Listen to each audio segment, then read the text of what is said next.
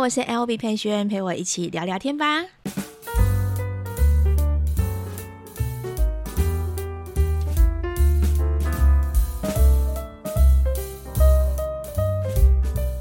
嗨，大家，我终于回来了，掌声！天哪，我没有想到，我居然隔了一个月的时间才回到我的 Podcast，这真的完全不像我。原本呢，我在五月底的时候有排好我既定的行程，就是每个呃每个礼拜的礼拜一我会固定更新 Podcast 这样子。但没想到六月份这个真的是多事的一个月，发生了非常多事情，然后我们家孩子们还有和我。跟三宝爸都在这一个月当中确诊的，那我们确诊的时间点呢，是一个接着一个，所以等于我们一直无限期的加期、加期、加期下去。那有追踪我的 IG 跟我的呃粉砖的人就知道，其实我这一个月都在照顾他们。那小朋友的确诊的状况，身体状上的状况其实比较难拿捏，因为做父母的都会比较紧张，尤其当你看到他们高烧到三九四十度的时候，都会特别的焦虑。所以我这六月份几乎就是在呃照顾孩子，然后跟嗯以、呃、经营我的那个影片。的当中工作的当中，因为我们还有一些开团嘛，那当中去做交替。那再的话呢，最后就是轮到我了。我今天的声音听起来应该还可以吧？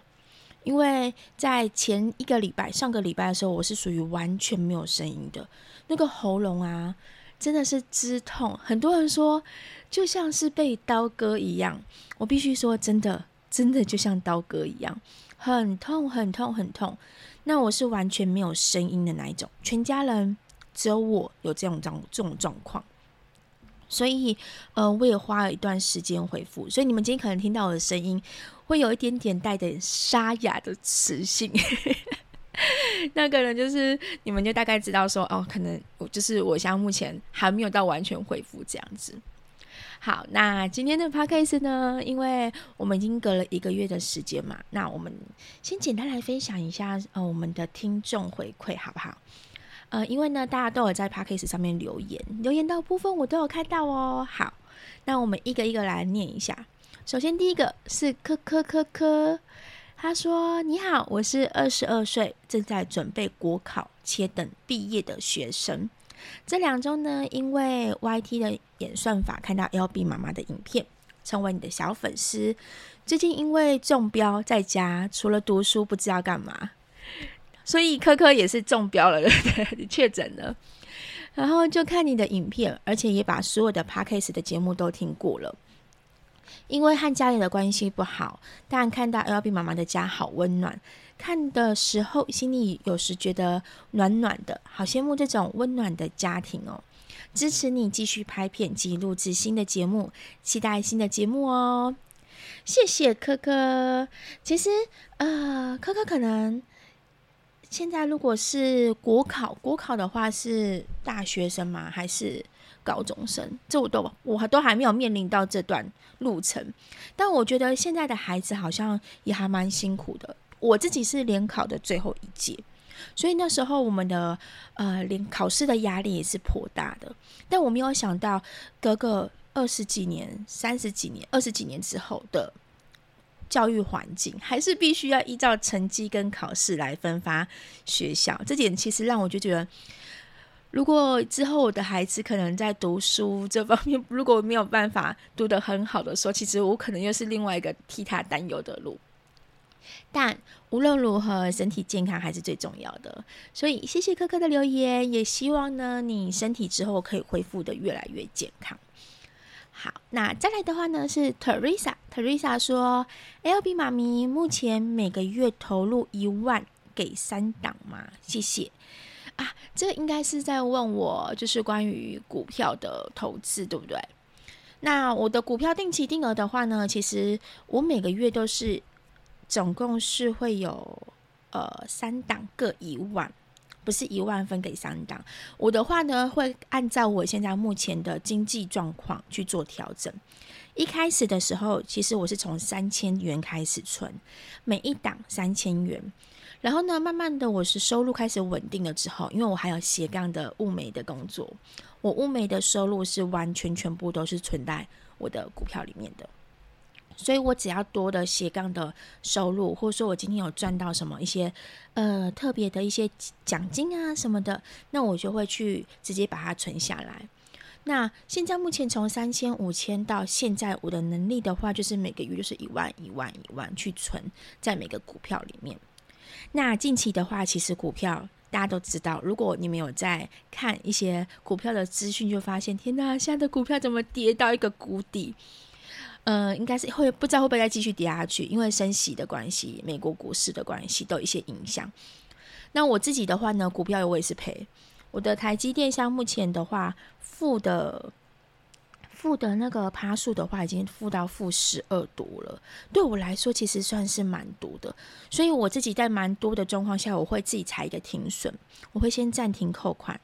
然后呢，或者是如果说你今天是要走投资长期的，三年到五年的时间，那你就要一定要记得，现在如果是低点的时候，就是我们买更多。股票的股数的时候，这个时候你就可以尽量多买多买，因为，嗯、如果你投资的公司是属于比较稳定的公司，它最后一定会再涨起来。所以很多人都在趁这个时间点去买台积电，去买一些比较呃平常难买得到的股票，就会趁这个时间点进去。那如果说今天你已经投资一笔钱了，可是你就一直看到那个你的投资的钱一直负向，一直负向，一直溜掉，你会担心的话。那你就可以先设定一个暂停扣款。那之后的话呢，呃，你觉得 OK 的时间的时候，你再把钱再再存进去，或者说你等时间慢慢的回涨的时候，你再把它赎回来，这样就可以了。好，下一个留言 Lisa Lisa 说这一集 Podcast 出来时就完整听完了，只是没有一直没有来留言。LB 把保单说明简化的好简单。我这个人最怕复杂的人都听得懂了。最近疫情严重，L B 和还有三个小孩要照料，加油哦！谢谢 Lisa。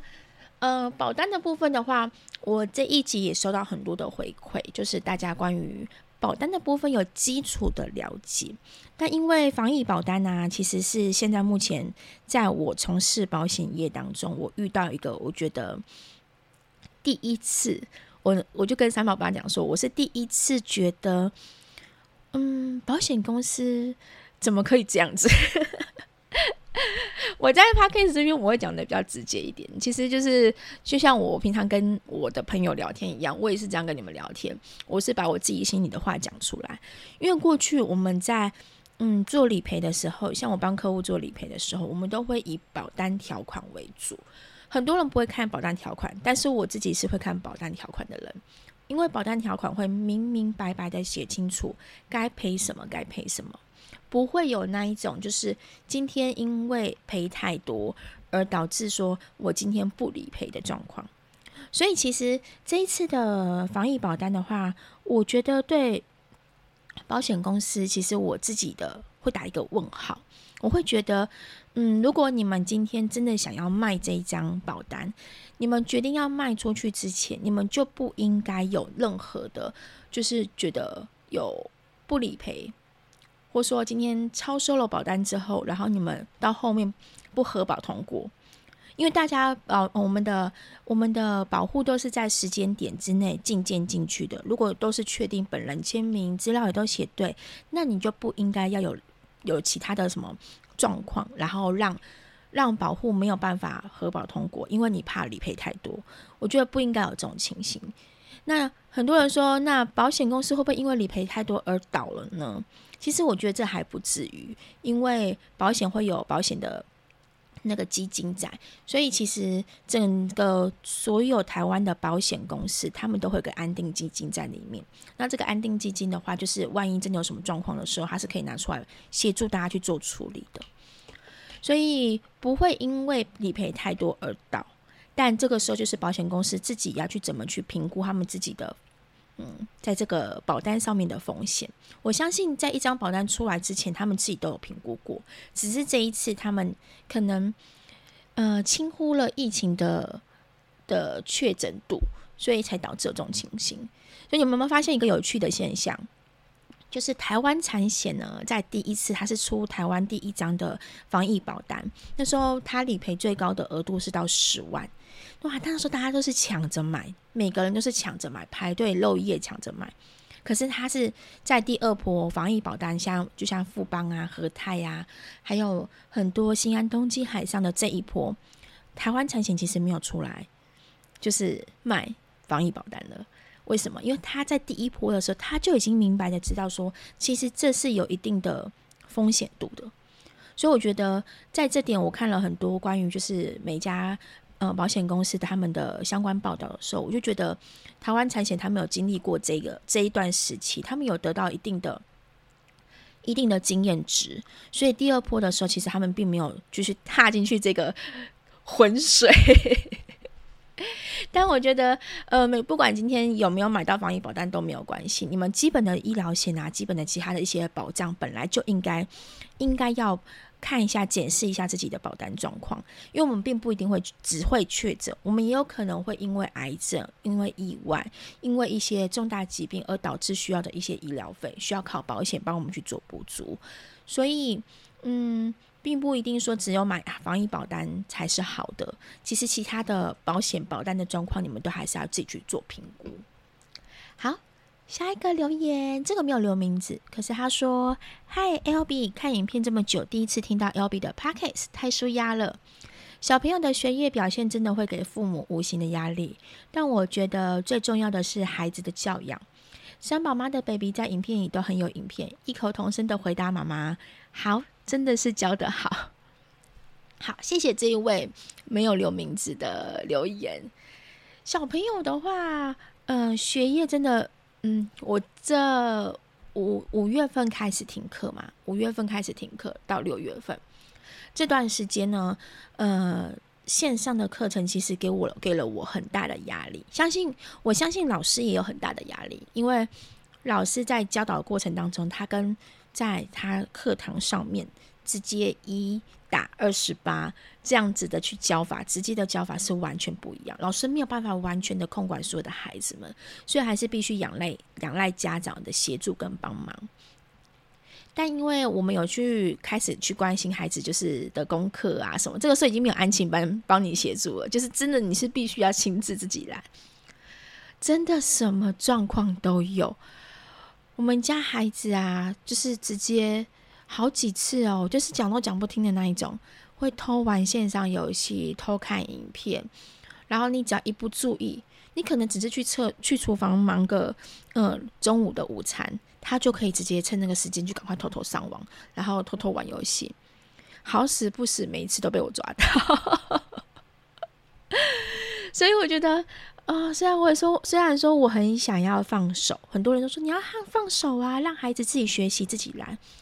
但我跟你们说，真的不容易，因为，嗯、呃，老师不会希望孩妈妈们是完全放手的，因为你完全放手，老师就没有办法管到孩子们的进度跟状况。那不是每个孩子的自制力跟控管能力就这么好。像星星的话，他就控管能力就很好，他时间到下课就会自己把所有功课都写完。在他心里面，他很清楚一件事情是，做完他该做的事情，他就可以去做他想要做的事情，所以他就会把所有功课写完。那他有很不喜欢老师的呃通知讯息栏上面有他的号码，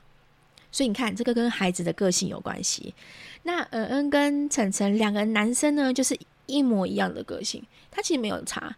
老师的分数啊，老师的呃对他的评论啊，他完全是无感的，他就好像活在自己的世界里面，所以这点其实是让我觉得还蛮头痛的问题。但还好，现在放暑假，我现在终于可以好好的喘口气，就不用因为小朋友的呃功课的压力而觉得有不舒服，然后会有压力的感觉。说到不舒服跟压力的感觉呢，其实我在五月的时候，我的身体发生了一些转变。这这个转变，大家简单跟大家说一下，就是有看我的直播的人就知道，然后有看我的 IG 限动的你就知道，我开始会心悸，然后开始会喘不过气来，是没有理由的哦，就是无缘无故的。然后其实我一开始的时候有这个警觉性，我就觉得，嗯。是不是我的？是不是我的那个心脏啊，还是我的哪边有出了什么问题？为什么我会我会突然间就是心悸，突然间会喘不过气？那从从我记得是从原本是两天三天会有一次这种状况，到一天会有二至三次这种状况，然后我就觉得奇怪啊，为什么会我的身体会这样子？那我就开始紧张了，因为那个喘不过气来啊。会像是那种你会呼吸不到空气，会有一种窒息感。然后我就开始上网去 Google，那我就发现一件事情，那也是也是粉丝们给我的回馈，因为他们都会我都会在限动上面呃分享我的生活动态嘛。那他们其实都有传讯息跟我说，你不只要挂心脏科，他们说叫我其实也去挂一下身心科会比较好。我就会心里想说。我要挂身心科，所以我是有什么问题吗？为什么需要挂身心科？那我上网 Google 一下，看了之后我就知道，哦，原来会有个叫做自律神经失调，就是人家说的恐慌症。那在我现在目前这个状况，其实有点类似像这样子的恐慌症。我就开始慢慢的去察觉，呃，我自己现在目前每一次。发作之前跟发作之后，我的身体的改变跟变化。那网络上面的话，其实会有一些问卷调查表，就是它可以评分，评分你是不是有可能有忧郁症啊，或是有有什么状况。就我评分完之后，我居然是忧郁比例非常高的人耶！天呐，我完全没有办法想象。你们平常看看看到我影片里面的我，其实跟真实的我差不了多少。我就是笑笑的啊，然后。很多事情我不会把它看得太重，然后，呃，我是一个就是喜欢分享正面能量的人，但为什么会居然会忧郁？忧郁，忧郁，不是忧郁，忧郁。然后我就开始慢慢的去察觉，去看我自己这个人是什么样一个人。然后我就看了很多书，然后看了很多一些报道。我还没有去挂到那个身心身心身心科，我还没有去挂号，因为呃那时候准备预备要去挂号的时候，结果我们家爸爸就确诊了，所以我们家大概后半个月的时间都在家里度过。然后在家里度过这段时间，其实我开始慢慢的把我的脚步放下来。可能刚好开团的时间已经到一个段落了，前面那几天那几个月可能开团的时间比较频繁。那我这个人就是对于开团的东西，我会特别的要求，这样包含如果商品有瑕疵、什么问题的时候，我是一个非常严谨的人，就是我会把每一个案件都处理到好，我才会安心入睡的那一种。然后，如果说今天这个商品我觉得没有介绍得很完整，我就会不断的想直播，透过直播，透过线动，然后再分享给大家。因为我不希望大家是浪费钱，然后去买到这个东西回去不会用。所以，可能我的个性就是属于比较呃高标准，尤其是在工作上面。然后再来的话，我就发现一件事情，就我自己的情绪是属于比较压抑的人。我不知道你们是不是，因为我自己本身是长女的关系。那小时候的话，其实我的父母是不喜欢我哭，就是只要我哭，我掉眼泪，我一哭，我爸爸妈我爸爸或者是我妈妈就会骂我。尤其是我爸爸，我爸爸是在工地工作嘛，那有的时候他会喝酒，有时候就是会赌博。那只要我一哭，他就会觉得我是把他哭碎了。他常常用台语就想说：“够考，够考，啊，你考有靠衰啊。”所以，我就开始慢慢的养成，就是在长大的过程当中，我不太喜欢在家人面前，呃，聊到自己负面情绪的样子。你们注意听哦，我是说我不喜欢在家人面前，连我自己就是住的家，应该是最放松的地方。我也不会去表现出我自己的负面情绪，我的害怕、我的恐惧，这些我都不会不敢跟父母说。我印象最深刻的是有一次，就是那时候是我国中一年级还是二年级的时候，那时候我还没有发育，但我经过一个小巷子，然后有台摩托车就从地下室上来，上来的时候呢，他就从我旁边经过，他就手直接伸出来。就是摸我的胸部。当下的那一刹那，我突然间被吓到，吓到之外，我就突然间联想起，就是在我们那个时代，其实有很多这种会袭胸啊、会露鸟的那一种变态出现。我相信女孩子，就是跟我同年纪的女孩子，一定就是大多多少少都有遇过这种变态。那那时候的我其实是很害怕的，可是我不知道怎么办，我很慌，然后我就带着很恐惧，因为我很怕他要骑摩托车回来找我这样子，我就带着很恐惧的心情回到家。回到家的时候，我就跟我妈讲了这件事情，但我妈当下的反应是，她是直接骂我，然后骂完我之后，打了我一巴掌。因为他觉得你为什么要走在小巷子里面？就是他，因为我们家其实要往回家路有很多条，有大条小条，但是那次是下午时间，所以其实对我来讲，我觉得应该都是没有都是一样的，就是走这个小小巷子过去很快就可以回到家了，所以我没有想太多。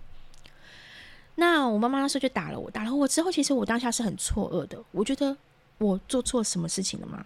为什么？嗯，我妈妈会打我，然后她打我的理由就是她觉得我不应该要走小巷子，要么我走大马路就不会发生这种状况了。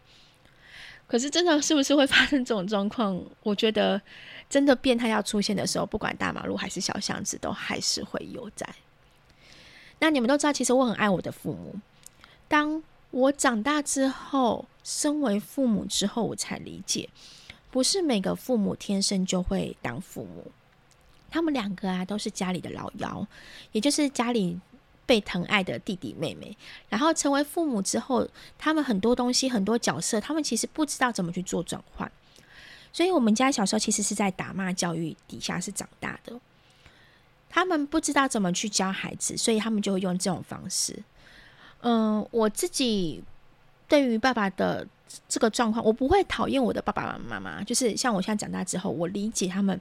不是天生会想当爸，不是天生会当爸爸妈妈，所以才会用这样的方式对我。但我不至于到恨他们，因为在他们当中，心里当中，其实我有很多一些好的回忆，然后在他们身上，就是一些温暖的回忆在他们身上。虽然说大多数都是可能我爸喝酒啊，家暴我啊，把我吊，我爸把我吊起来打。的这些回忆，很多有这些东西，可是我很少会去特别去跟别人提起，或说我特别讲出来，因为我在我心中，我只想记得他们跟我好的美好的回忆，这样就好了。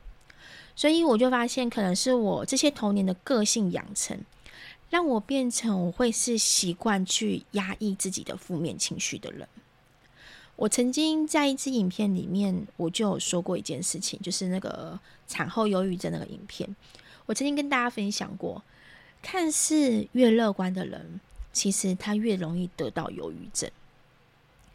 因为我们不懂得怎么去表现出我们负面情绪。那我妈妈过世那一年，其实也是我那时候压抑最重、最重的一年，就是。压抑最深的一年，因为身为照顾者的我，我那时候那五年的重心，妈妈罹患癌症五年的重心，全部都是放在她身上。那我妈妈因为身上是有那个人工造口的，所以她是需要有人在旁边定期更换。那阵子那几年，我几乎是不会出远门，因为我担心我一出远门之后，就是没有人会帮她处理。那最后一年的话，是我最紧绷的时候，因为我很害怕失去她。可是我又必须在他面前，呃，不能让他太担忧，因为他可能会放不下心。其实我们都有，我们已经练习好几次。最后一年的过程当中，我们已经练习了好几次该如何好好的道别、告别这件事情。所以，像我妈妈在离开之前，她已经知道她自己会离开了，她觉得时间差不多了。该讲的话、该说的话、该做的事情，其实他都有努力的，就是完成他想完成的东西。所以我相信他离开的时候是没有任何的遗憾，然后是幸福的离开，因为他不用再接受这些病痛的折磨。但是他离开之后，我的心中就好像是缺少了一块什么东西一样。这一块东西呢，我以为我可以靠工作。去疗愈，所以呢，不到一个礼拜、两个礼拜的时间，我记得我就接了家乐福的工那个业配的工作，就去分享家乐家乐福这样子。在荧幕面前，我一样笑啊，笑得很开心。然后我就开始频繁的拍片，一个礼拜拍两三支影片，然后开始慢慢的开团什么什么的。我把我自己呃埋醉在就是工作当中，然后因为还有小孩子嘛，你要带小孩子，然后你就觉觉得告诉自己说，我不要去想太多这些事情。结果。现在的我回想回想过那段时间，我觉得这是一个最差劲的方式，就是因为我不知道怎么去把我的负面情绪，该需要宣泄的时候，我要把它宣泄出去。所以，呃，某几天的晚上，我记得大概三个月后、四个月后的晚上，我突然间大崩溃，是泪流不止，在房间里面，我哭到那种是。跪在地上，觉得心很痛很痛的那种感觉，因为你没有好好的，你这个是这个家人是你从小到大陪伴你的家人，陪伴你三十几年的家人，然后你应该是需要足够的时间来好好的怀念他，好好的呃跟他说声，就是好好的面对你自己的心情，但是我却这样子去。嗯，买应该是说，我却这样子把自己的情绪压抑下来，所以那时候我觉得我自己有点像人格分裂，真的是人格分裂。然后我不知道怎么讲那种感受，反正我只知道，我只知道那一个晚上我真的哭得非常非常非常非常的惨。我觉得如果时间可以倒转回去的话，我觉得我应该会停止工作一两个月的时间，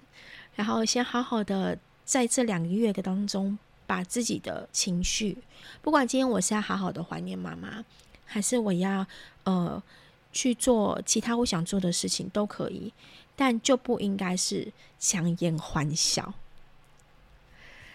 所以，呃，近期其实有粉丝们啊，常常会跟，因为他们都知道我家里的状况，所以当他们家里遇到这些状况的时候，可能妈爸爸生病，或者是妈妈离世，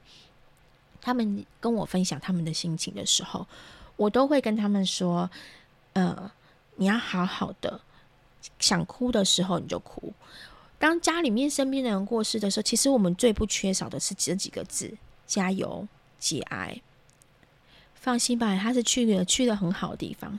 你通常跟家属聊这些，就是讲这些话的时候，其实没有太大的帮助。节哀，我当然知道节哀啊，但但是节哀这种。你怎么就是叫我说，呃，有像有像有些人会跟我说，嗯、你不要太难过啊，太难过的话，呃，你的爸爸妈妈会放不下心啊，会走不了啊。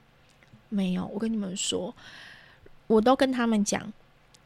如果说今天是你的家人，你很爱很爱家人这样离开，你想哭你就哭，他们值得你有一段时间去好好的悼念他们，哭是正常的，不要去压抑自己。你在你在心里面，你有多爱他，你就会有多伤心。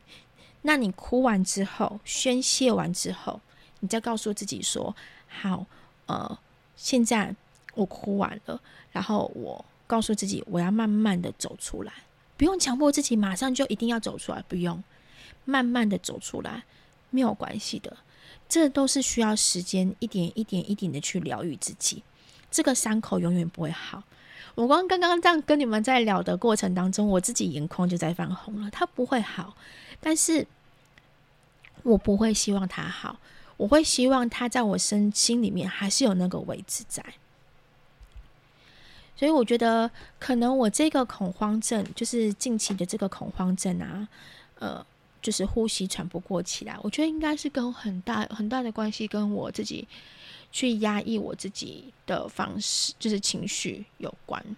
啊，加上我前阵子因为像某一集团刚好出了一些问题，所以那些团导致我的工作的压力又更紧绷。加上遇到小朋友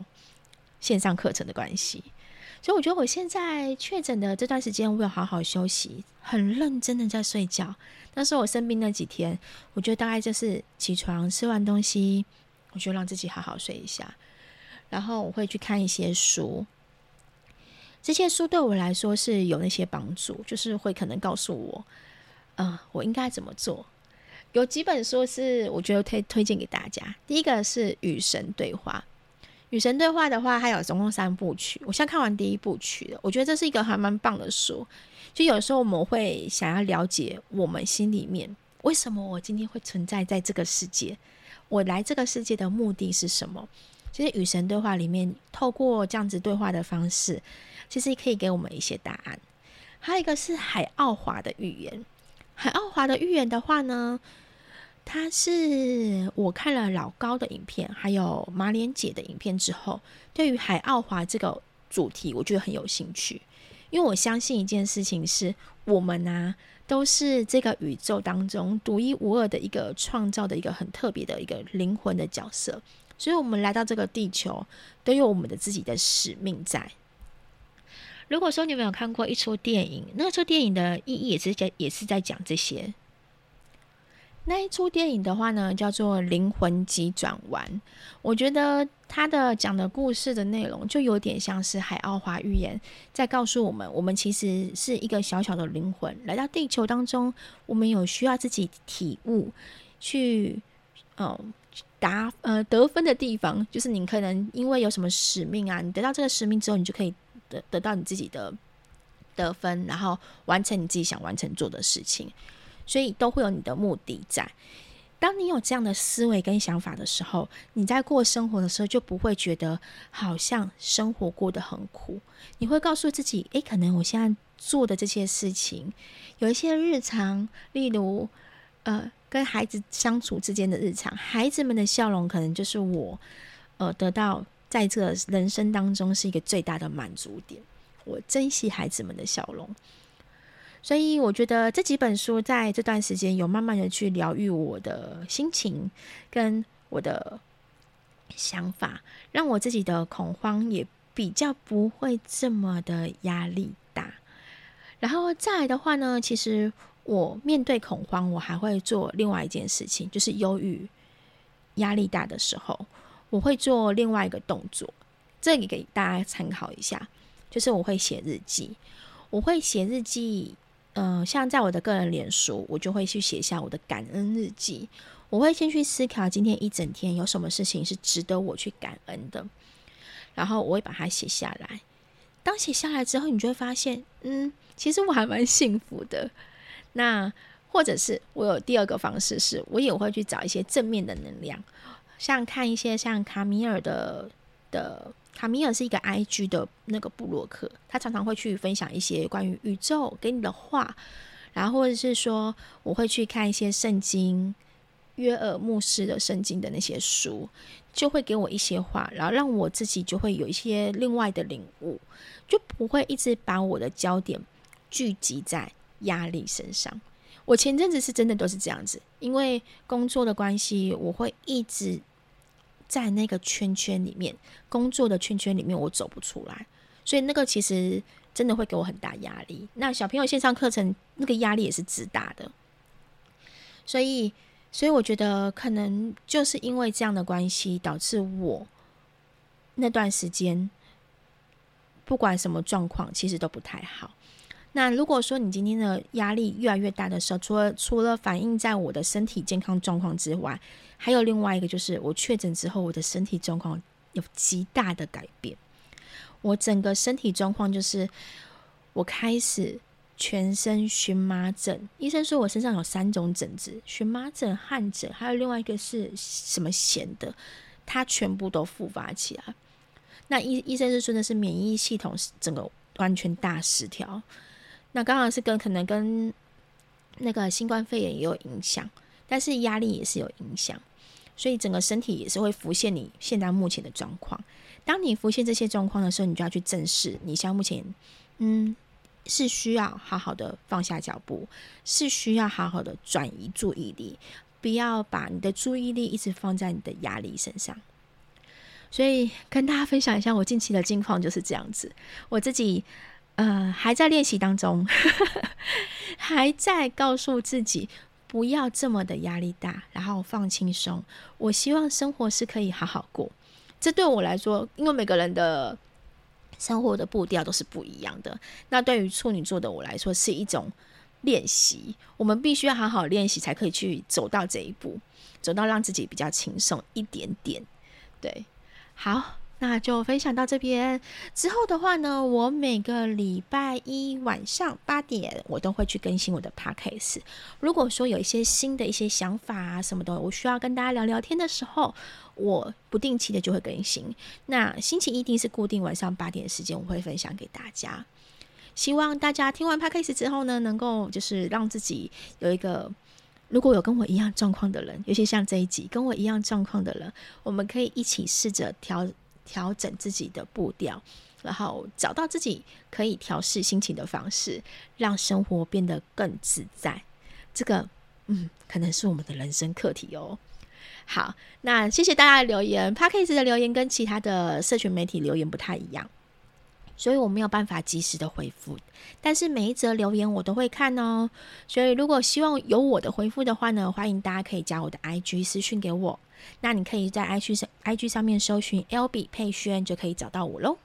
好，那我们下一集见喽，拜拜。